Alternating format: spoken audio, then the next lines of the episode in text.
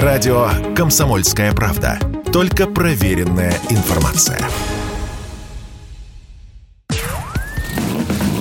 Под капотом. Лайфхаки от компании «Супротек». С вами Кирилл Манжула. Здравия желаю.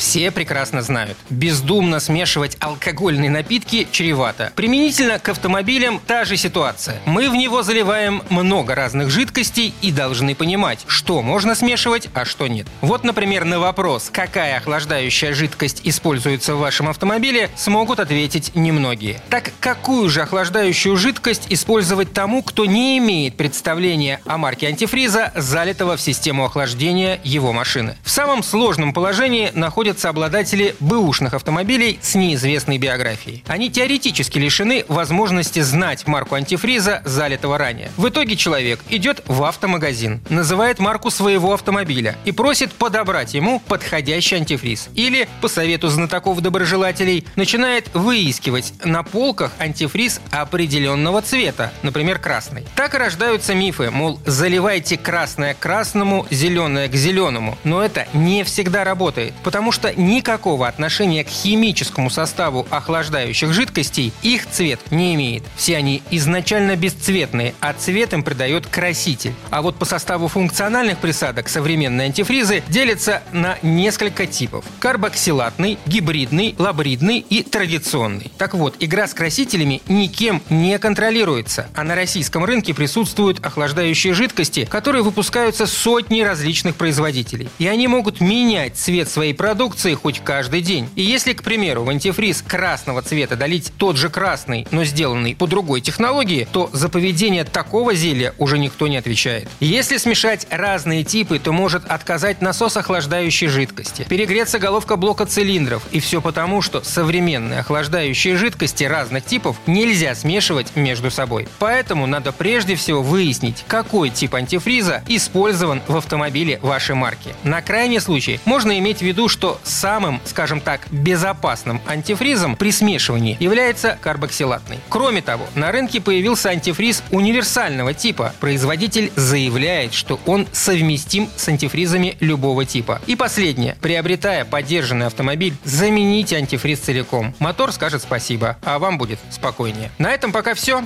С вами был Кирилл Манжула. Слушайте рубрику «Под капотом» и программу «Мой автомобиль» в подкастах на нашем сайте и в мобильном приложении «Радио КП», а в эфире с понедельника по четверг в 7 утра. И помните, мы не истина в последней инстанции, но направление указываем верное. Спонсор программы ООО «НПТК Супротек». Под капотом. Лайфхаки от компании «Супротек».